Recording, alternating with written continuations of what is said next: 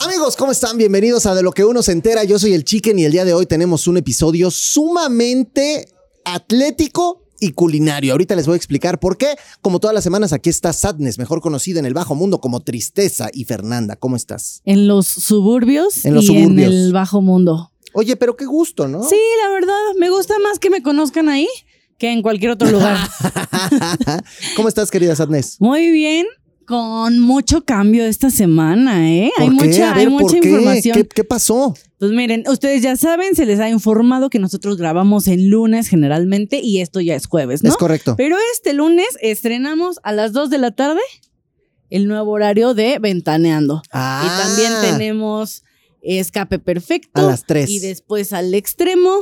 Y después eh, Rocío, que por cierto te traigo los mis dos temas favoritos de la semana pasada. Quiero que me los no digas en este uno, segundo, por favor. A ver, Y ¿cuáles me fueron? cuentas, me cuentas si has vivido alguno de los A ver, dos. tengo miedo, pero bueno, trataré de... Bueno, yo creo que uno no lo has vivido, pero Jessica lo va a vivir. A ver, ¿cuál es?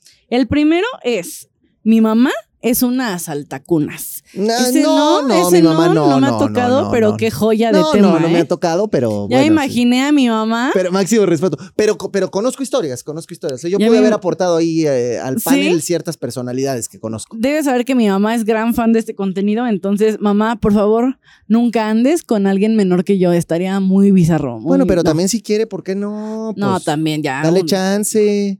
¿Cómo dicen? Después de, después de viejo. Ay, ¿cómo es este refrán? Ya está como el chapulín colorado, mi tristeza, pero está bien. No, no, pero ya, ya, ya, después- ya está, ya está. Sí, la idea es, es- esa. Bueno, y El luego punto que. es, mamá, no, por favor. Y la segunda, eh, como si mi mamá anduviera saliendo Ajá, con uno ajá, diferente ajá, con cada. chavitos, ¿no? El que sigue es, mi esposa es una chaborruca.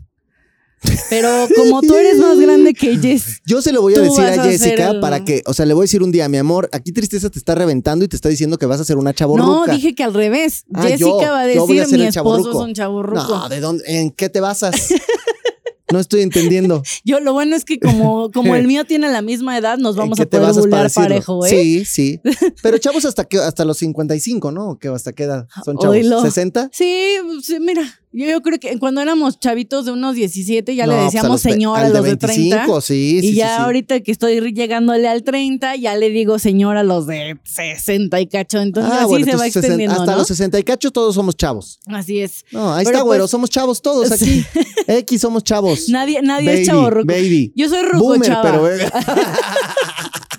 No, yo soy rucochava, yo soy al revés, yo nací con alma de señora, entonces mira. Eso, bueno, eso es, es todo por el tema de horarios. También tenemos en, en la promoción de estos días, tenemos premios de la radio, que premios de la radio va a ser el... 5 de eh, noviembre, ¿no? ¿Cinco o tres? Ay, Dios mío, 5 de ya me hice. Ya me hice bolas. Pero en noviembre estén atentos a las pantallas de Azteca. Yo le apuesto todas mis pelotas a que es el 5 de noviembre. Ahorita, ahorita es más, me espero a que hagan las entrevistas, lo googleo y, y lo regreso dices, para ok. que me digan. Yo ya aventé mi apuesta. ¿eh? Ya la aventé así, Cinco, chas, 5 tú dijiste el digo. cinco, Sí, tú dices el 3. Sí, yo digo el 3, pero. ok, pues, ya, ya ahorita, aventamos todas nuestras ¿Quiénes canicas. somos nosotros para pelearnos aquí? nadie, verdad? nadie, nadie. Pero sí para ganar Sí. apuestas, eso puede Eso ser. sí, pero la. No, porque la última vez no te quisiste comprometer con, Ah, con sí. Survivor, Es entonces correcto. yo voy a Pero aprendí mi lección y ahora ya me comprometí, o sea, ya lo quiero lanzar, ¿no? ¿O no? No, yo digo que nos esperemos a ver, a ver qué tal. Bueno, está bien. Y bueno, esos son más o menos las cosas que traemos por Ay, ahora. Mira, así de rápido se hace el research aquí. El 5, el 5 de noviembre. Se les está Didi, muchachos. Es que tú, tú no estás para saberlo, pero como yo voy a estar grabando adelantado de Corazón Grupero el expediente y lo voy a grabar Ah, el bueno, 3, tal vez ese ya no por es mi problema, pues eso es allá tú. el. Yo como tengo muy clavada la fecha para estar ahí apersonado, pues dije, ahí, Ah, pues sí. ahí estaremos. 5 Pues yo, yo creo que yo también voy a ir ahí a ver si me invitan mis queridos amigos de Corazón Grupero que pueden disfrutar del podcast cada martes a las 3.30 en Facebook y en TikTok Live. Ahí andamos. Y los viernes por ahí en las demás plataformas. Recuerden también que tienen que echarle un ojo a los últimos episodios de la temporada de Lo que la gente cuenta. Para que les dé miedito en la nochecita, un, un, este, su cenita a dormir.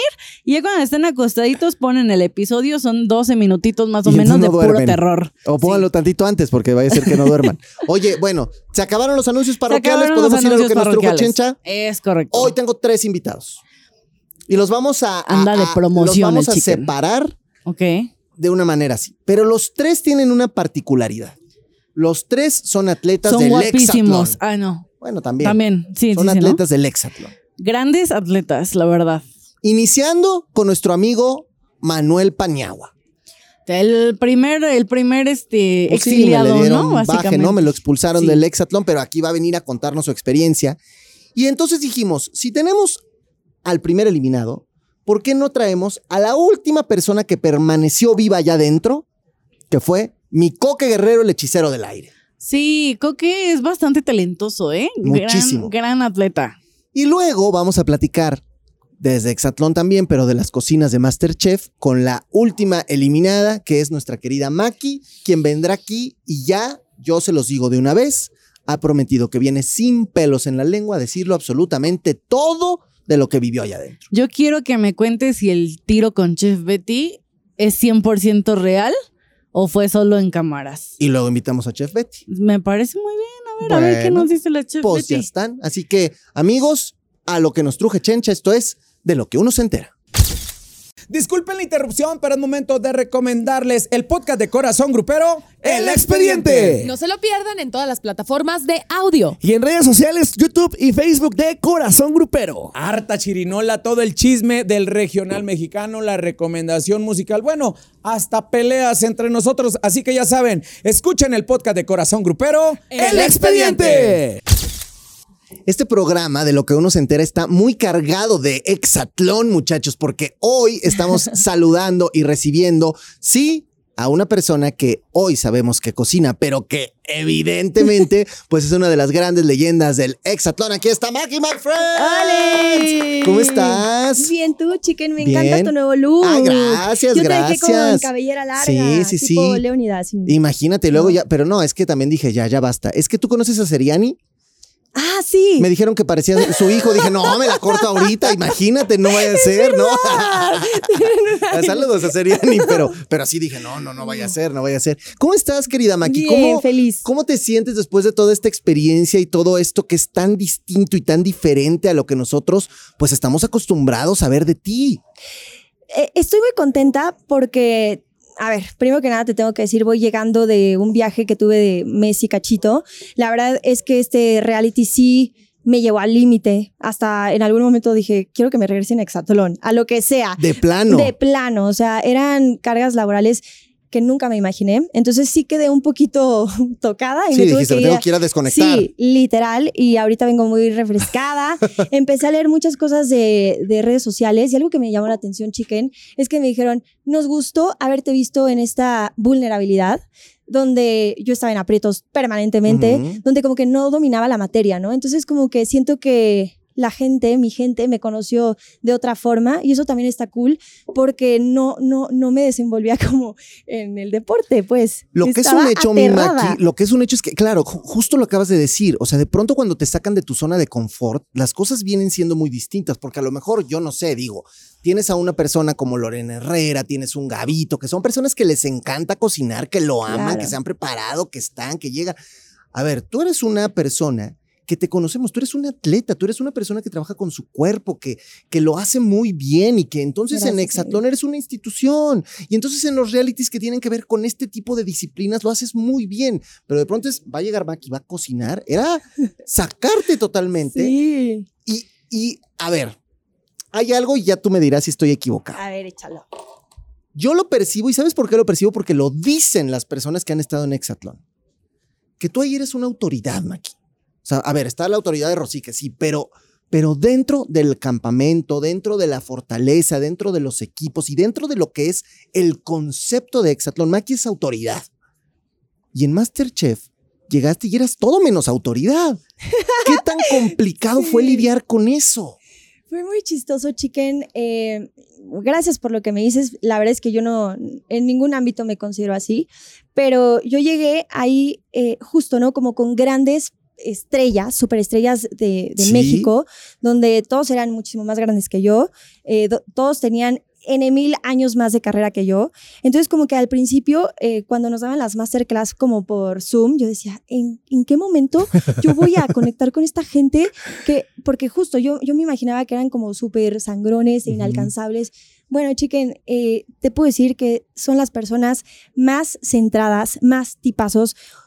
Estoy un poco confundida porque eso es lo que yo decía hasta hace unas horas que empecé a ver declaraciones extrañas de varios de ellos que me abrazaban, que me decían que no sé cómo se manejen ellos su rollo de personaje o no personaje en la tele, pero lo que yo viví con ellos fue enorme. O sea, un gran aprendizaje.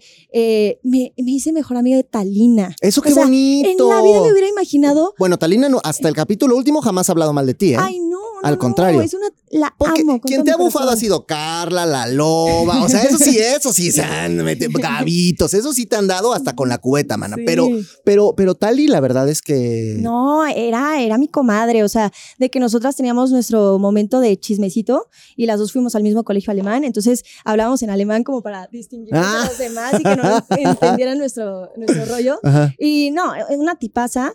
Y algo que, que también me llamó mucho la atención es eso, como que yo vengo de realities y yo así como soy contigo, soy en Exatlón, soy Sí. con mis papás, soy, no sé si es bueno o malo, pero como que a mí me hace congruencia en mi mente y estoy cuerda, ya sabes. Claro. Entonces, algo que me pasaba con ellos era que me decían, oye, Maki, a ti te está pidiendo la producción que hagas todas estas cosas. Y yo en mi interior decía, a la verga, o sea, Pues me, es que- es ¿me que- ven tan extraña o qué? No, pero es que, es que además Exatlón es un reality donde nadie te pide que hagas. Claro. Tú eres. No, pero Y en me- Masterchef, Ajá. A lo mejor ellos estaban viendo algo diferente. Justo, o sea, yo siento que son personas que cuidan mucho sus carreras, Sí. que tienen perfectamente dominado este rollo de soy este personaje, quiero mostrar esto, y yo no. O sea, yo llego y, y soy así como soy, y ni modo, si no les gusta, ¿para qué me invitan? Por supuesto. Ahora, cuando, cuando hablaba yo de la autoridad, me refería también a este punto en el que hay tres personas paraditas ahí al frente que te dicen sin pelos en la lengua, tú no sirves para nada. Y hazle como quieras. Y me importa un carajo quien seas. Tú no sirves y llégale. Así de rudo. Sí. ¿Cómo se va procesando eso? ¿Cómo se va analizando eso? Porque sé que a Camejo le costó trabajo, porque sé que a Carlos Eduardo le costó trabajo, porque sé que... a- a- o sea, Sí. ¿cómo vas procesando? Sí, a lo mejor ellos son materia eh, en, en- en cocina, pero, pero que puedan llegar a hablarte como si tú trabajaras en la cocina, donde sí la manera de hablarse es así ruda, dura, difícil, pum. Pero que lleguen contigo a decirte, pues todo lo que te dijeron. Pues sí, mira, chicken, yo he estado en, en toda mi vida con entrenadores sumamente, hasta te puedo decir, agresivos. Ok. Estoy acostumbrada a ese tipo de rigor, pero a lo que no estoy acostumbrada es a cosas que me parezcan injustas y que yo creo que estos, estas figuras, estas tres figuras, también no solamente son jueces, sino son personas que te tienen que acompañar en el proceso porque pues nosotros no somos profesionales. Claro. Entonces, no siempre estas personas van a estar acompañadas de, de tener la vocación para explicar y, y ser buenos como coaches, ¿no? Entonces, yo lo que no estoy hoy en día de acuerdo y que respaldo a toda la gente que trabaja en la cocina, estos chefs eh, déspotas, mandones, ya no, o sea, no deberían de existir. De hecho, hay una página donde todas las personas que trabajan en la cocina están eh, hablando de sus malas experiencias laborales y donde ya eh, ese tipo de, de figura como de líder no, ya no cabe en este siglo, ya sabes. Entonces, creo que debemos de dejar de justificar, ay, es que ellos son así porque son chefs. O sea, un chef, al igual que un director, un maestro, un entrenador, tiene que tener algo básico que es el respeto. Sí. Y tiene también que tener la vocación para explicar su materia. Entonces, eh, yo algo que, que como que nunca hice clic con ellos es que, ok, me regañaban. Perfecto, yo te juro que aguanto. Ok, Digo, ok. los papás más exigentes que se pueden imaginar.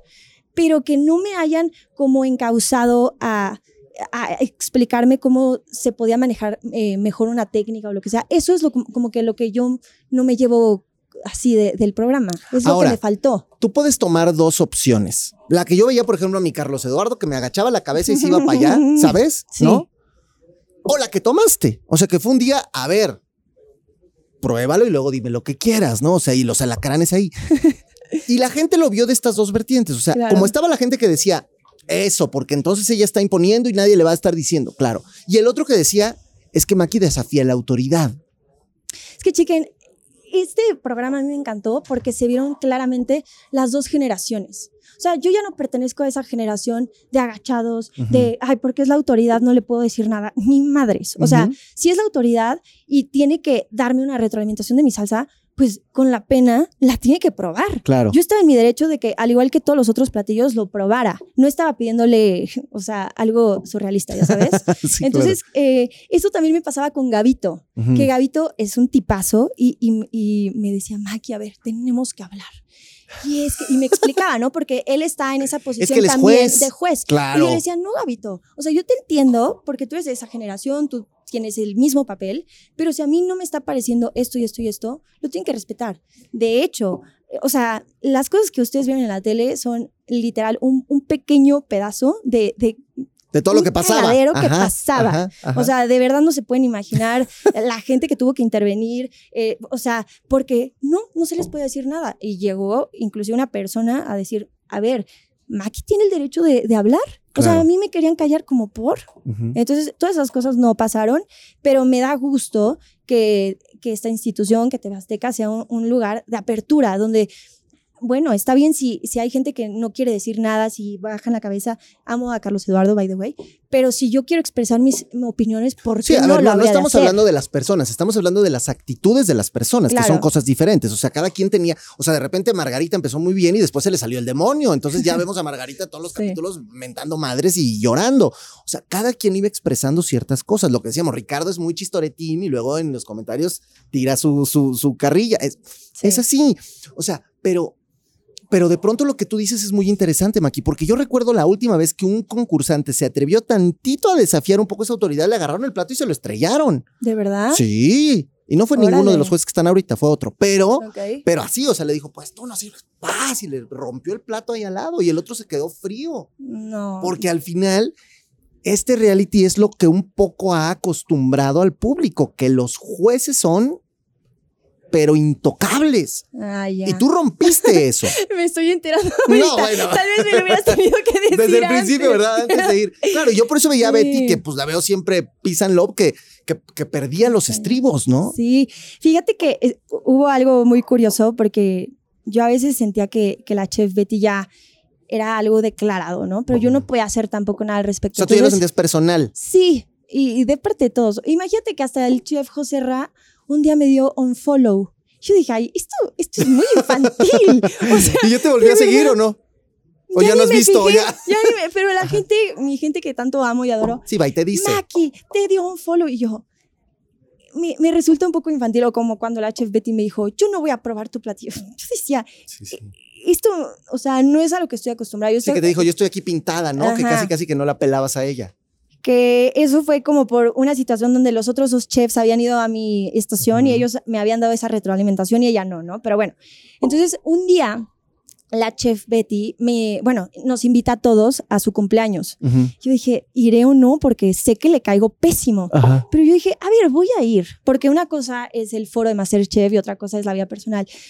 Chiquen, llegué, fui la primera en llegar. Entonces la chef Betty. Tatiana y yo. Así de, hola. Que dijiste, "Tati, échate unas rolas mientras a ver si esto se pone. Te lo pues". juro, fue el momento más incómodo, porque yo sabía que, o sea, yo no Ajá. tenía que estar ahí, ¿no? O sea, bueno, entonces ya empezamos a platicar, le empecé a contar un poco de mi contexto y ya nos empezamos, a, ay, perdón, nos No. empezamos a entender un poco más, porque ella me dijo, es que sabes que Maki, yo vengo del norte y en el norte eh, no se le puede levantar la voz a nadie.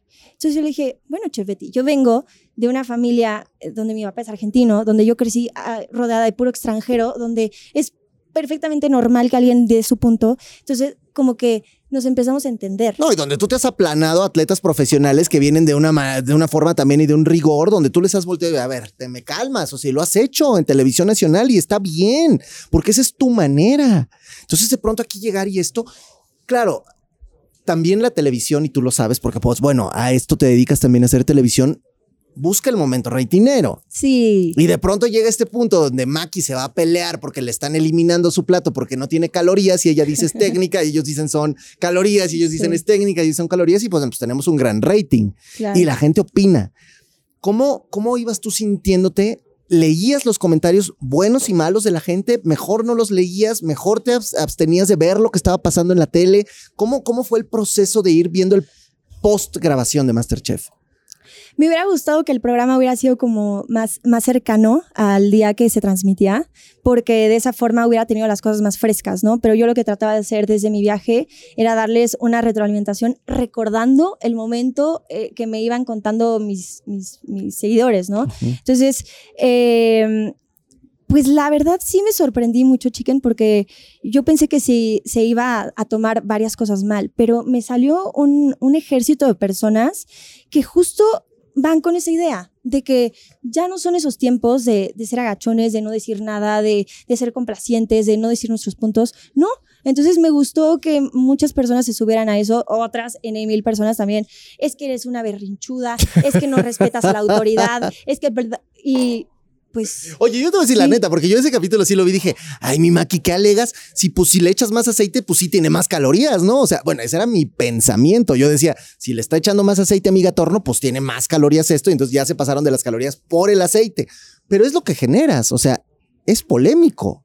Y al final de eso se trata también. Sí, mira, yo ese día de que me puse en huelga, eso no lo pasaron, pero ah. de que yo dije, no me muevo de aquí hasta que nos vuelvan a subir. Y yo quería hablarle a la nutrióloga de la selección mexicana de fútbol para que les explicara por, así, ¿no? Yo súper intensa. A ver, chicken, no porque haya muchas, eh, mucha cantidad de aceite, esa carne absorbió esa cantidad de aceite. O sea, la carne también tiene como cierta absorción, pero no, no absorbió todo lo que malamente Gatorno hizo. Entonces, eh, como que yo sí me sentía muy segura en mi punto de que, ok, tal vez no tenía 300 eh, calorías, pero sí tenía el límite a lo que habíamos establecido, ¿no?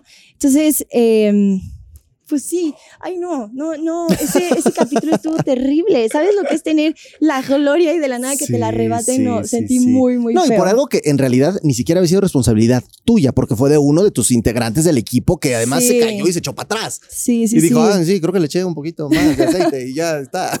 sí, sí, fue duro. Ahora, lo que dices es muy interesante porque es convivir con los chefs, convivir con los compañeros, convivir con el entorno que es totalmente distinto al que en el que tú estás. Y yo te preguntaría, Maki, ¿por qué entraste a Masterchef? O sea, ¿qué, ¿qué buscabas en este reality? ¿Qué querías encontrar? Y al final se cumplió eso, no se cumplió, te arrepientes, no te arrepientes, ¿cómo te sientes? bueno, ya estuvimos ahorita con Coque y, ya no puede este, ser testigo de esto, pero como que yo en Exatlón este, comía mi jitomate, mi proteína y mis licuados y nada más. Y así he sido como, había sido toda mi vida, muy cuadrada en la alimentación, como que no me atrevía a probar más cosas y no, no tanto por la obsesión de calorías, sino como porque no, no, era mi zona de confort, tampoco disfrutaba la comida. No, y porque agarrabas un camarón te daba alergia, también no ah, podías, o sea, eso también era complicado. También, pero como que para mí la comida hasta Masterchef había sido algo como de supervivencia, o sea, tengo que comer, como, pero no soy esa persona, no era esa persona que estaba fantaseando con que voy a ir a tal restaurante y voy a... No, como que yo viví la comida de, de, forma, hasta te puedo decir como ignorante, ¿no? Como que me faltaba mucho mundo en eso. Entonces lo que yo me llevo de, de Masterchef fue esa bueno, me, me, quité la virginidad literal de culinaria, donde aprendí a que tengo que probar todo, donde no puedo decir, ay, no me gusta sin haber probado antes, donde por ejemplo, vengo regresando de, un viaje en Europa, me valió pito las calorías de las cosas, me, echaba todos los postres, toda la comida, quería saber más, quería conocer sabores, texturas. Entonces, eso nació a raíz de que estuve en Masterchef.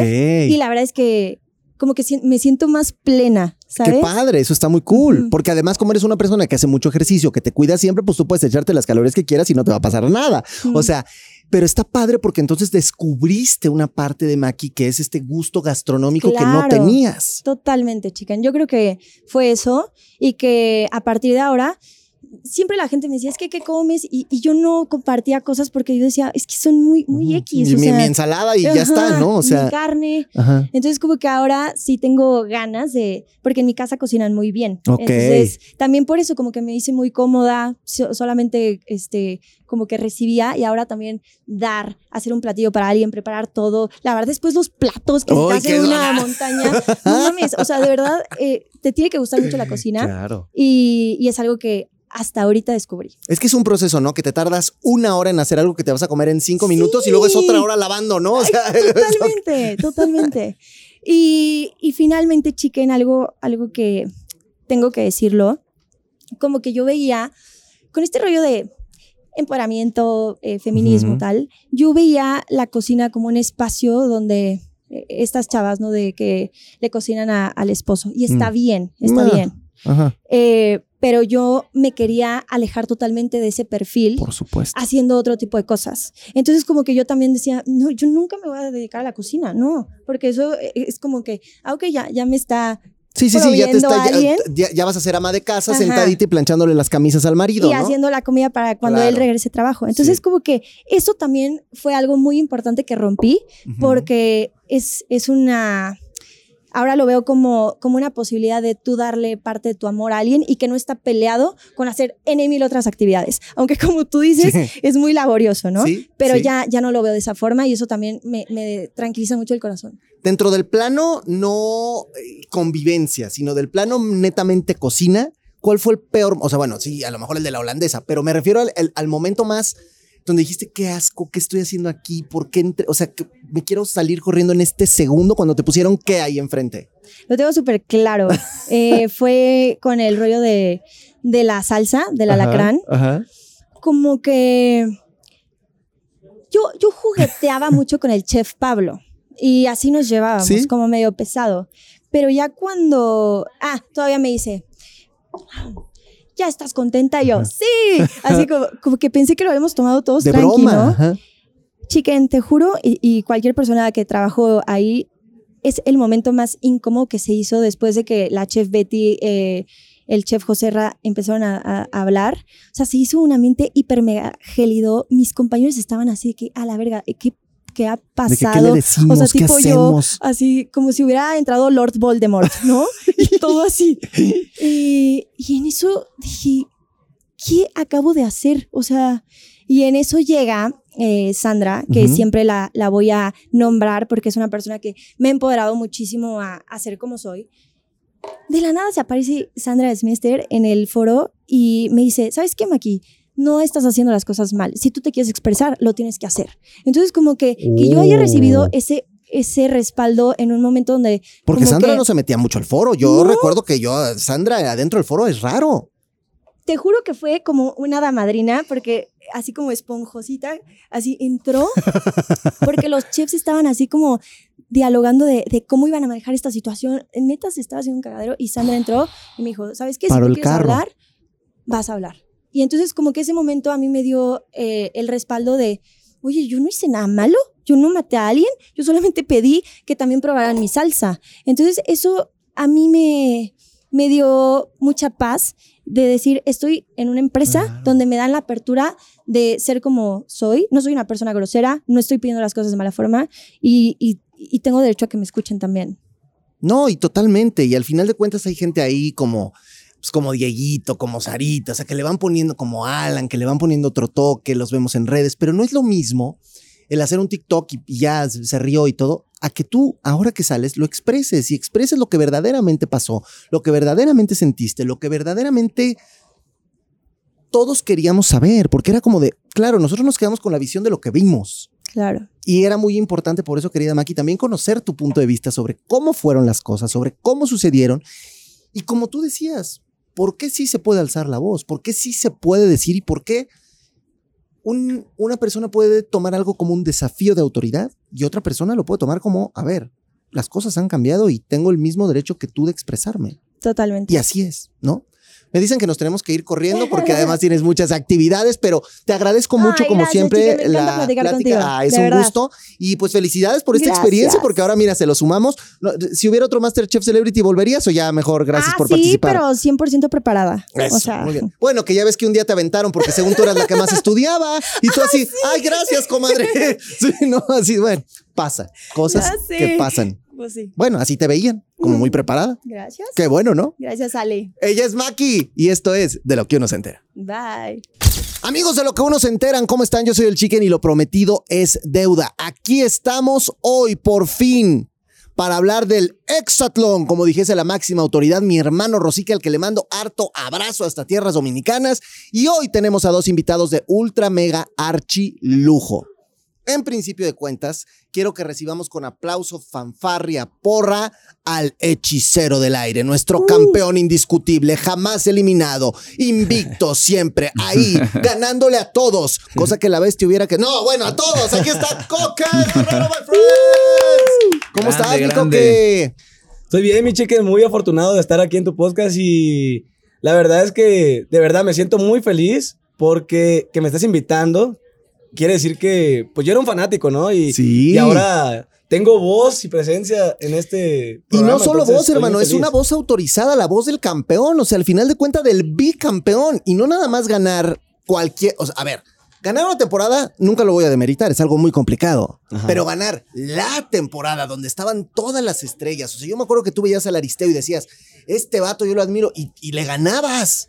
No manches, y no viste tú, o sea, era mi amigo, luego se hizo mi enemigo Sí. y ahorita ya es mi brother. Entonces, la verdad que es una historia muy, muy chida todo lo que me ha pasado gracias a Exatlón. Y muchos decían, no, bueno, es que el coque, porque decían, ay, bueno, este ganó una temporada, pero no es leyenda todavía, es, sí ganó, pero que se vaya ganando su lugar.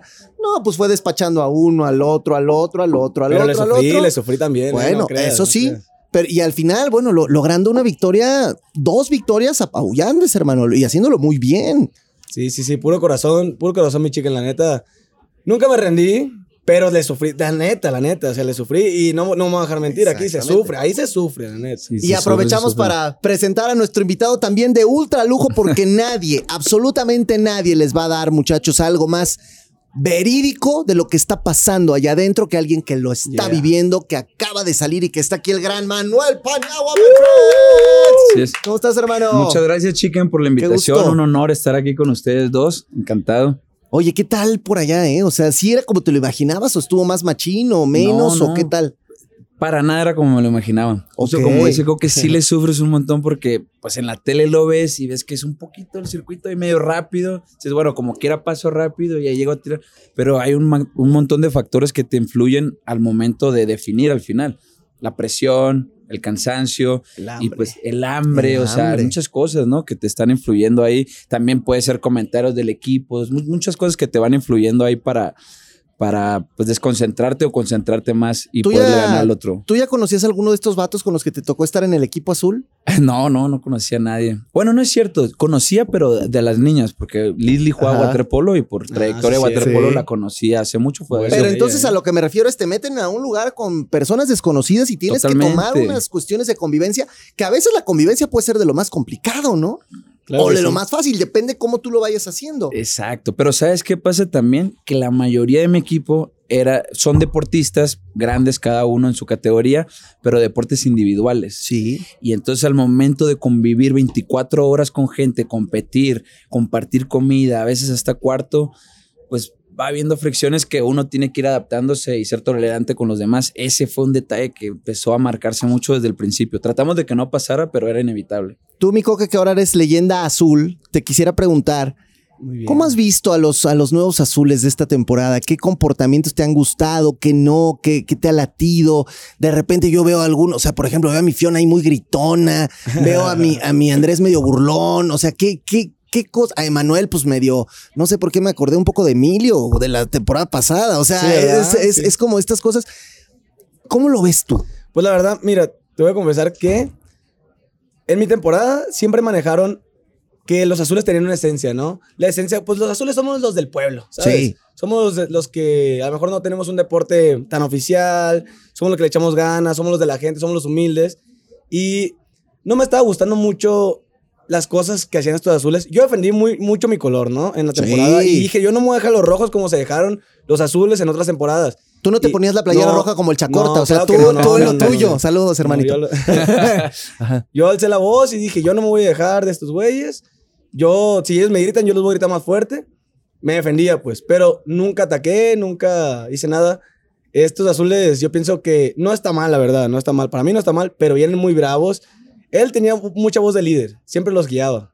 Pero, por ejemplo, Chang y Andrés, a mí la verdad no me parece a veces como cómo se comportan, que son muy gritones, que incluso ellos ya están trabajando individual, ¿eh? Sí. Yo, yo lo siento así. Un montón. Sí, sí, sí. Sí se notaba ya Tú, dentro a de ver, la casa. a ver, lo que acaba de decir, ¿qué opinas? Pues justo, eh, eh, desde el principio lo hablamos, hablé con ellos de trabajar siempre en equipo, primero como equipo y ya después individual, porque pues tienes que estar unido para poder ganar, pues son 10 puntos de todo el equipo. Claro. Justo lo que decías de Fiona es algo que yo le decía un montón. Fiona grita, grita. Vamos a caerles encima a los rojos con comentarios positivos, pero hay que meterles presión de alguna manera para apoyar al equipo. Entonces era trabajo en equipo todo el tiempo. Andrés, Emanuel, pues sí empiezan a... A Emanuel le fue mal en algún momento y empieza a tomar como su iniciativa un poquito más individual. Entonces empieza como a abrirse un poquito y a tener roce con ciertas personas en la casa. Tuvo mucho roce con las comidas, con las niñas, porque Pues muy un- impositivo, una actitud muy autoritaria, ¿no? es tosco, es como tosco para hablar y para hacer las cosas. No tiene mala intención, en mi, pe- mi pe- per- pe- perspectiva, pero este, pues al final sí es tosco y es fuerte y se puede malinterpretar mucho. A las niñas les pasaba. Tuvimos una plática con él como de relájate un poquito y cede un poquito también en cosas, sobre todo en la casa, para llevarla bien la fiesta en paz. Andrés muy parecido. Los dos tienen la, la actitud de que no les importa mucho qué les dice la gente y entonces hacen cosas y de repente el equipo sí le, le reprimía un poquito Pero eso. ¿por qué seguro? ¿Viste ya el video don- del, del avance de hoy donde medio se ríe de que perdías y que qué onda y que qué, po- qué onda sí ahí lo, con eso? Sí lo vi, me causó mucha, no sé, me sentí muy raro porque nunca me lo imaginé así. O sea, al final no sé si viste que él me regaló la camisa, yo nunca lo vi cuando Sí. se rió. Yo, como te digo, desde el principio intenté tomar estrategias de equipo. Fue mi intención desde el principio tratar de generar el equipo. Yo, ven- yo vengo de un deporte en equipo y pues siempre he tratado de que se fomente eso, que fuera familia, equipo, que estén unidos, todo. Y cuando le toca a alguien, pues ni modo, pero siempre como pues lo más justo. Pero sí pasa como ese co que de repente empieza la gente más brava y pues a sacar su colmillo y empieza a haber un poquito de individualismo. Eso de Andrés me sorprendió muchísimo. No me esperaba esa reacción. No estoy tan seguro que haya sido por eso, pero pues. Sí, al porque final también, bueno, al final uno claro. ve risas y no sabes por qué Sí, está sí, sí. haciendo y ya Es que, es que que hablar yo, con yo él. honestamente creo que no fue de que, ah, sí, perdió Manuel. Exacto. Más bien fue como ganó Pato porque yo veo, o sea, va la segunda semana. Yo, yo nunca trabajé individual hasta que tenía que trabajar individual. Claro. Claro. Pero se ve que pues ya traen sus alianzas ahí, Pato y Andrés. Ya no sé, y a lo mejor ya hablaron Sí. de. Y- y- hay y que es llegar a que- la final juntos y se están cuidando. se están Y cuidando Pato ellos. empezó bravo, bravo, fuerte, fuerte, pero se desinfló después. Sí, pero Pato también tiene el problema de que, como que él ganó los primeros y ya dijo, no, esto está re fácil para mí. Y Sí. luego ya empiezas a ver la realidad, Sí. empiezas a ver el cansancio, empiezas a ver la fatiga. El pico de rendimiento de los demás sube, baja. Tienes que acostumbrarte a ganar y a perder. Y Pato como que todavía no lo asimila. De hecho, chécate esto. Vi una, una parte en la eliminación donde Fogel, Fogel, la neta, mis respetos. Sí. Ese, ese camarada es bueno y, Y que, es de también, corazón. y es de que corazón. también el equipo me lo tunde un poco, ¿eh? Siento que no ha Sí. estado bien es que noble, es adaptado. noble, es noble, es de corazón. De ah, eso- pues en la eliminación, Fogel le gana un punto a Pato. Fogel, pues, viene, es, es bien team azul, equipo y la madre va y le topa. Y Pato, no. Lo rechaza. No, no, no, no. Y luego Sí. dices tú, bueno, uno se enoja, quiere su espacio, pero luego voltea rápido y le haces así a la cámara como todo bien. Y es donde te quedas tú, what the? Sí, O sea, ¿por qué? sí, es ¿Por qué? raro. ¿Por qué hace eso? A ver, ¿tú, Sí, cómo, lo- tú cómo percibías esa parte? Eh, justo eh, eh, lo que acabas de comentar pasaba mucho ahí. Eh, Emanuel, Andrés y Pato son un poco más bravos, ¿no? Un poco más, eh, quieren poner su presencia, quieren imponer y quieren hablar y quieren estar ahí. Fogel es un poco más tranquilo. Fogel, déjame decirte que es el único de la, del equipo azul que jamás escuché un comentario negativo de él. Jamás, ni siquiera del otro equipo. Fogel siempre estaba de vamos, no pasa nada, tranquilos, vamos arriba, equipo, abrazo, échale ganas, intento. Eso es tan positivo, pero también pasa a ser un poquito noble de más. Sí, y estos tres aprovechan. ahorita se lo van a empezar a comer porque pueden hacer sus estrategias o algo y él, por ser noble, puede ser que, que- que se aproveche ¿Pero un son poquito de eso. envidiosos o qué? No, simplemente yo pienso que están jugando su estrategia. O sea, es que la verdad, chicken, ahí no tienes que, no puedes tener corazón noble, te lo juro. Porque a veces las situaciones se ponen difíciles. Yo, la neta, mi equipo de la quinta temporada lo amaba completamente porque podía confiar en cada una de las personas. Por lo menos en, en los de la base. Sí, sí, sí, sí. Pero en el All-Star se, se sentía, yo sentía fácilmente que todos iban por su, por su, Claro. por su colmillo, pues por su sí. lado. Y, y es donde ya yo decía, ay, quiero, no sé, Y quiero... probablemente, Coque, y dime si miento, a lo mejor por eso te acercaste tanto con Dugan, porque ella iba en una posición muy parecida a la tuya, ¿no? Claro, Dougie es una persona muy noble, es de corazón, es una gran amiga y, y siento yo que era la persona con la que podía confiar. Claro. Entonces me la quitan, me la quitan, chiquen. Sí, se te movió el mundo Ay, ahí. sentí bien feo, ¿no, hombre? Sí. Ella Oye, también, ella también sintió feo cuando se fue y, y lo vino a decir y habló muy bonito de ti, ¿eh? así que siempre, Ay, siempre chido. Le ibas a preguntar algo, a Sí, ver. claro que sí. A o sea, ver. ahorita hablando de las personas que te sacan y así, ¿qué... ¿Cómo crees que va a quedar Laberito, loco? Pues mira, ¿qué te puedo decir? De perdida le diste unas palabras antes de que, hey, tranquila. Sí, claro, claro. Platicamos mucho y platicamos. Pues era mi compañera de cuarto, era con la Sí. que más platicaba y le tenía mucha Pero confianza. nada más, nada más amigos y así, o, o- o como que tú decías, ay, mira, igual que sí me dio unos, unos, Yo unos vi una entrevista que se uppercuts, ¿o agarraron la mano. Sí, Sí, o sea, ¿qué pues pasó? Sí, todo Pues, el ¿qué tiempo. De Hubo- Brodis, de Brodis, ¿o qué? Pues un poquito más. Ah, sí, lo mismo, de- conexión ahí. sí, pues lo mismo decía Pero- la Rabbit y el otro, y la Pau y el papá. no, bueno. Sí, no, un poquito más, pero sí hubo mucha, mucha plática. Pero también estuve dos semanas solamente. Entonces tampoco pudimos platicar más. Quedaron ahí pláticas pendientes y seguramente este, podré tener la oportunidad después de platicar con ella. Pero sí vi que se, se puso triste. Ahora que vi el video, vi que estaba súper triste. Pero Yo sí no- la estás esperando, así de que cuando salga y vemos qué onda y nos vamos a echar unos drinks y a ver qué pasa y quizá pa- pa- Pamela y Eliud y vamos a ver qué onda, ¿no? No, claro, porque, a ver, fue muy poquito tiempo de despedida. Yo no me esperaba salir tan rápido. Ciertamente el duelo de eliminación me, me fue muy mal y, y por diferentes factores, pero no esperaba salir tan rápido.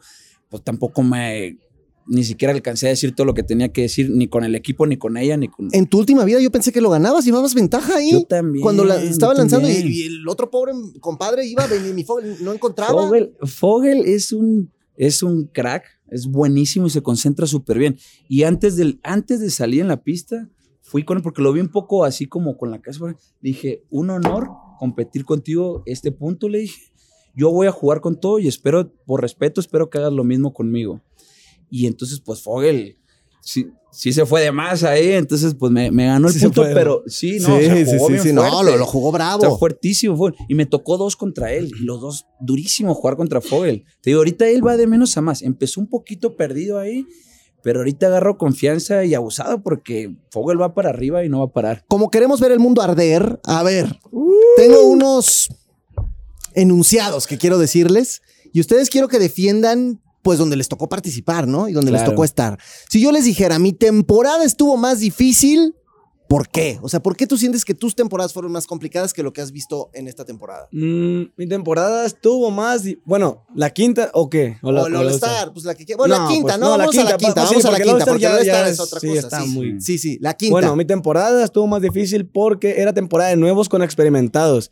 Entonces, la gente me critica a veces mucho de que dice, no, pero es que tú entrenaste. Pero, pues, es válido, la neta. Pues sí. Pero yo entré como nuevo, ellos tenían otra experiencia. Cuando me enfrento contra, no sé, Jairo Champion y David y el, la Bestia y luego Lever. Entonces sí es como que Sí. sí empieza a ser un poco... Pues yo tenía la presión, ¿no? De, de ver a mis ídolos y competir contra ellos. Para mí era mucha presión. A veces sí me tomaban los puntos, pero la neta yo desde el principio fui con la mentalidad de yo voy a ganar y me vale todo y, y pues arre. ¿Tú por qué? A ver, ¿tú qué, dices? ¿Por, qué, esta piensas? temporada fue más difícil? ¿Qué es lo, más complicado que veías acá? Pues mira, primero que nada, por todo lo que pasó al huracán, y eso nos tocaba repetir Ah, mucho ok, los circuitos. Sí, sí. Y entonces había un miedo en los circuitos de que te resbalaras, de que algo no estuviera bien o algo. Y para mí fue totalmente nuevo los circuitos y todo mi equipo era nuevo. Todo mi equipo era nuevo en Hexatlón. Entonces nosotros de cero empezamos a tratar estra- a- No a- había un experimentado que te pudiera No, decir, no. este vete por acá, vete por acá. No, nadie, vamos nadie. a hacer esta estrategia. Ni estrategia como equipo, ni estrategia individual. Entonces, pues ibas tratando de ahí de cada quien agarrar un poquito lo que podías. Los que hacen parkour, yo les decía, oye, ayúdame para ver cómo puedo hacer el parkour Sí. más rápido. Luego lastimado, yo les decía, échame la mano para ver cómo puedo pues pasarlo más rápido, ¿no? Y después en los tiros y como te comento, los gritos también, lo empezamos a ver y entonces yo ojalá le decía, hay que caerles encima sobre todo los que se ponen nerviosos Sí. para que pues fallen y darle oportunidad dice- al equipo. A ver, hay quien dice que tú empezaste muy bravo la primera semana, incluso con voz de mando y autoritario y todo. Y que en la segunda semana ya menos. Y que, y que fue porque como ya estabas lesionado, a lo mejor tú también ya decías, yo ya me quiero ir. ¿Es real esto? No, no, para nada. Jamás me quise ir de ahí. Jamás, jamás. Me tengo muchísimas ganas y me gustó mucho. Jamás, jamás me quise ir de ahí. Pero sí pasó eso, porque yo empecé muy bravo y empecé fuerte ganando dos puntos en la primera competencia. Y de hecho, como nos fuimos a, a, a un tercer, una tercera ronda, yo quería pasar. Yo tenía toda la confianza y sentía el respaldo del equipo, pero Emanuel también se sentía cómodo y le dimos la, la oportunidad de que pasara él. Este, viene la segunda, el, el segundo juego y en el segundo juego me lastimé y me lastimé fuerte. Entonces ya de ahí me empecé a frustrar un poquito y me empezó a costar mucho trabajo concentrarme. Eso fue lo que más me, me costó trabajo a mí. Entonces no me concentraba y al equipo ciertamente sí empecé dándole estrategias, empecé hablando con el equipo, unirlos y tratando de ver muchos factores alternos este, que según yo iban a servir mucho, pero luego me sentía un poco, sentía que no era congruente con las palabras que estaba diciendo. Entonces yo, yo le digo a alguien, oye, hazlo de esta manera, tira así todo, pero yo no doy mis puntos. Pues entonces, ¿quién, quién te va a creer? clásico, Entonces, clásico, no era sí. congruente. Sí, y eso me, me- me hizo irme para abajo bien duro. Que de hecho, Berito y Fogel siempre estuvieron ahí de, oye Manuel, nosotros sabemos que no estás concentrado, te vemos, ríete, échale ganas, disfruta y todo. Y en la segunda semana empecé a lo mejor un poquito mal, pero luego empecé a dar puntos otra vez. Y fue justo por eso, me empecé a relajar y dije, bueno, lo que tenga que pasar, yo doy mi punto y, y me concentro más en la carrera. Entonces me empecé a cerrar a todo lo alterno que estaba, que estaba este, pasando. De hecho, justo se lo comenté a Fogel que siento que él me dio una gran lección de yo, yo, yo tiendo mucho a, a pensar en muchos factores y variables alternos a las cosas y eso de darle tantas vueltas a las cosas, probablemente mucha gente se siente identificada, te hace que empieces a pensar mucho en el futuro o en el pasado, lo, que, lo que hiciste. claro. Y no estás en el aquí y en el ahora. Exactamente. Y justo con, con, la, con el ejemplo de él y con las palabras de Berito es, a ver, tienes que estar aquí. No puedes estar pensando en el siguiente o algo si no estás pensando en lo que está pasando ahorita. A ver, Coque. Quiero que tú hagas un juicio como voz autorizada y experta. ¿Qué falló en mi compadre Manuel en esta temporada? Échale. Yo pienso que eso mismo es que cuando estás ahí encerrado, sin celular y sin realmente en un espacio, en una burbuja, cuando empiezas a, a repetir mucho las mismas cosas, tu cabeza te empieza a jugar bien Sí. recio. A mí me pasó, a mí me pasó cuando estuve en la cabaña de que dos semanas y, y me sentaba afuera de la cabaña y empezaba a ver los árboles, pero decía, ese árbol ya se movió o no, o sí o no. Y, y luego ya le empezaba a poner nombre a las piedras. Y eso que Y- no había hongos alrededor, Ajá, ¿eh? imagínate, o sea, no, era hombre, normal. No, no, no. Entonces, lo que empezó a pasar fue que un día yo tuve una preocupación. Tuve una preocupación que dije, ¿será que mi familia está bien? Mm. ¿Será que mi familia está mal y no me han dicho? Era como la segunda semana, tercera. Pero allá el tiempo pasa más lento. ¿No lo sentiste? Sí, El tiempo claro. pasa súper lento. ¿Y no te parece que él vivió el peor? O sea, ¿a qué me refiero? Lo peor son las primeras dos, tres semanas siempre. Sí, Ya después te claro. adaptas. Ajá.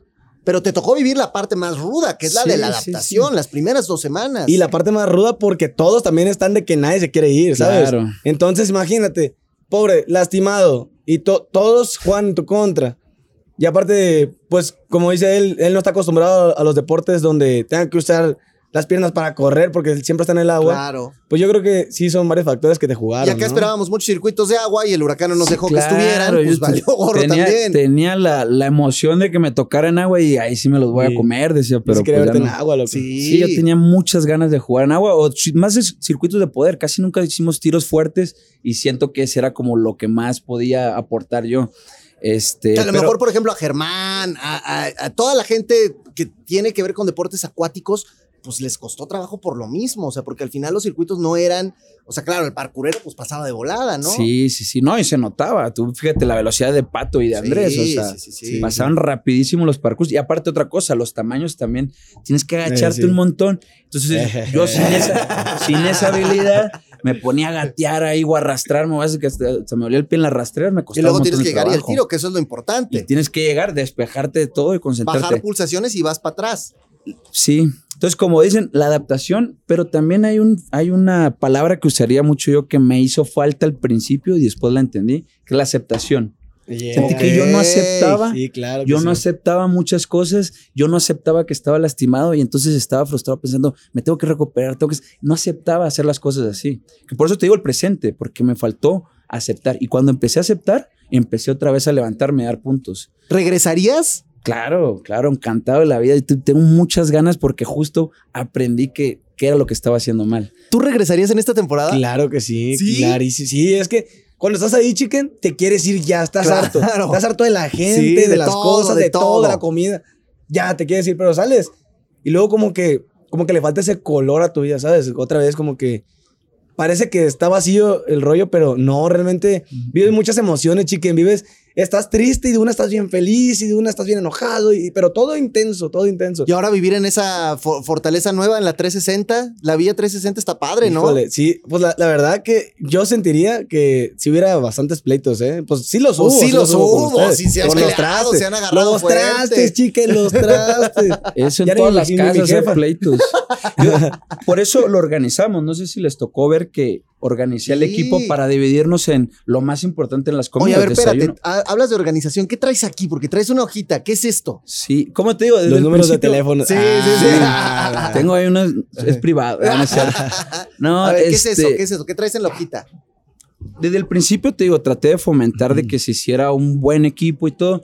Y pues va pasando el tiempo y van saliendo como roces por ciertas cositas, pero también porque tienes mucho tiempo libre. La Claro. gente no sabe qué hacer en el tiempo libre y pues ya empieza a ver tus defectos, los del otro y empieza. Entonces trataba de como hacer más actividades o cosas para que todo el mundo siguiera contento en familia y se fomentara todo eso. Entonces se me ocurrió la idea, eh, basándome en podcasts que he escuchado, que me gustan mucho, eh, de hacer una lista de hábitos, porque cada uno ahí es bueno en algo, por eso está ahí en Exatlón, ¿no?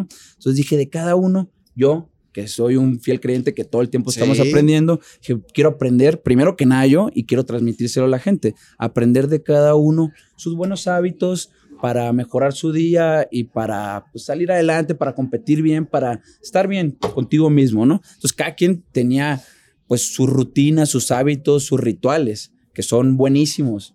Y Y había aquí es, oro lo que tengo aquí. A ver, No. dinos ahí que nos diga algo, que a ver si A tú le hubieras ver, entrado pues al día- sácalo, ahí a, la, a la lista. A ver, a ver, échale. A ver, te voy a poner ejemplo. Por ejemplo, este, tender la cama en la mañana. Y aquí en la lista, ese lo aporté yo. Está bien. ¿Tú ustedes tendían la Sí, cama en la sí. mañana cuando estaban en Fortaleza? Digo, porque en la Pues- otra pues no había manera. Pues es que la Mi verdad, a nosotros, nosotros a veces salíamos, por ejemplo, yo, yo estaba bien cansado y llegaban a despertarme y yo, no, no me despiertes, no, cinco minutos y ya, todo, todo enojado, me levantaba y ya cuando llegaba estaba, pues ya. tendida todo- la cama. Sí, ya, Estaba tendida. Acá ustedes tenían que hacerlo todo. A ver. Sí, nosotros todo, pero aparte. Uh, ya no este, están corriendo. A ver, a ver, a ver, dime rápido un poco más de los hábitos porque se nos acaba el tiempo. A ver, ¿tendías es- la cama lo hacías tú? Ajá, o sea, pero también lo empezaron a hacer los, Los demás. demás. Y era para que la gente lo viera, porque tienes. eso. Eh, sé, por ejemplo, Andrea dio uno buenísimo que dice visualidad, visualizar este, lo que vas a hacer el día siguiente. Entonces, desde antes ya estás visualizándote en el campo, cómo vas a ganar, cómo vas a hacer los tiros, cómo te vas a sentir tú. Están Y motivados, ¿eh? Están una frase, decía una frase que es juega tu juego antes de jugarlo. ok. Buenísimo. Fiona, por ejemplo, decía, escribir en la noche lo que pasó, lo malo y lo bueno, para que no te quedes con eso y te despejas y empieces un nuevo día mucho más completo. Será el de Fiona. Eh, no sé, por, Fogel, por ejemplo, dijo ser agradecido.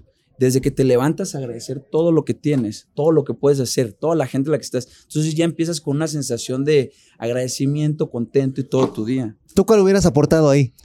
De esa lista como de hábitos. Lo de ama lo que haces. Así Eso nomás. está chido. Ama lo que haces y todo te va a salir bien.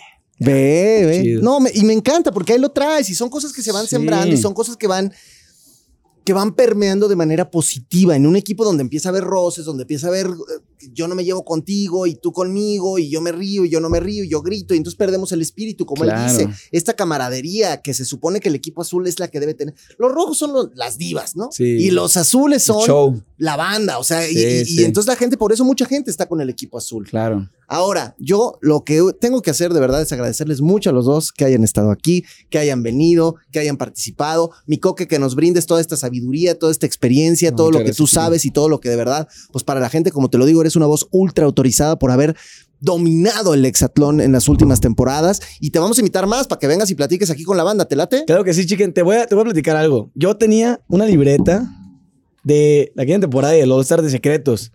Y la voy a traer. Órale, conste, ya, traer, prometió que la va a traer y vamos a rajar Pero aquí no cosas. todas las cosas, porque hay unas cosas, hay unas cosas muy personales. Bueno, lo que se pueda. Ajá. lo que se pueda lo decimos. que yo escribía mis sentimientos y cosas de esas. Oye, ¿dónde te encuentra la gente en redes, mi querido Coque? Yo soy Coque Guerrero C. Ahí en todas está, las redes. ahí lo encuentran. Y a ti, mi querido Manuel. ¿dónde te encuentra la banda? Manuel Paniagua 93. Ahí para que me sigan y vamos a seguir compartiendo Y buen yo te contenido. felicito por haber estado acá, por haber buscado la experiencia, por haber vivido la experiencia. No todos están en el éxito, ni estar un Exacto. día allá adentro ya te hace un ganador y ya te hace un guerrero y ya te hace una persona muy fregona, independientemente de lo profesional que tú has sido en tu deporte. sí. Así que felicidades y gracias por haber estado acá. Muchísimas gracias, muchísimas gracias. Me Eso siento ganador por lo que aprendí, por lo que me quedo y pues vamos para adelante. Vientos, gracias a los dos. Esto es de lo que uno se entera y se van a seguir enterando de cosas porque esto se va a seguir poniendo bueno. Ahí está, ahí está tristeza. Oye, Te prometí un buen episodio y lo te lo di. Sí, yo quiero la listita esta de hábitos. Sí. La verdad me gustó mucho porque yo no, debes saber que yo no tiendo mi cama. Me da No, mucha flojera. Qué va. Hueva, hueva. Me encanta porque, no, Tristeza no, cada semana ¿sabes viene a decirnos cosas de ella que nos hace, o sea, en vez de echarte eh, flores, te echas tierra cada semana, no, Sadness. Es que hace muchos años la leí- semana pasada andabas de caldufa. Ahora esta semana andas ah, no, hablando de que la de semana tierra, pasada, o sea, perdón, toda la vida, toda no, la vida. No, bueno, pero a ver, ya, no, ya, no, no, aquí ya, yo tengo que decir algo. ¡Hala! Ajá. Ajá. No, yo tengo que decir algo. Hace años leí un, un artículo que decía por qué no debes tener tu cama. Decía como, Por sí, muy chido tú y tus hábitos, pero sí, y neta me dio tanto asco que dije, no, ¿para qué? Mira, así y que le dé el ¿Puedo sol. y invitar a alguien se- al podcast? A ver, ¿a A ver, ¿puede- ya, ¿puedes ya llevan pasar, por muchos favor? invitados Ven, hoy. ven, adelante, adelante. Mira, en la, en la entrada les presento a Jessica Bullman. Hola, Jess. invitada de este podcast. mucho ¿Cómo está? gusto. Digo que eras chaborruca. No, no, no, no, no. Al revés. Es que mira, te voy a, te voy a contar Directo cómo al estuvo. corazón. No, bueno, pa- para los que no, no nos están viendo y solo nos están escuchando, Chicken me está queriendo ventanear con Sí, Jessie, sí con quiero, su sí estoy esposa. pero fue todo al revés. Es que un tema de Rocío de esta semana, bueno, de la semana pasada, fue mi esposa es una chaborruca. Y le dije, así va a decir Jess contigo después. Y tú, lo, tú lo no, volteaste, Yo le dije, oye, yo le Sí, dije, es él, ¿y es ¿en qué me lo notas? O sea, ¿por qué lo dices? Pero, pero espérate, esto te, te- te hago esta cordial invitación a que aparezcas aquí, véanla en Azteca 7, porque Tristeza acaba de decir algo importante A ver, cuéntame. sobre sus hábitos. Sí. Ella que no tiende su tiende la cama. cama.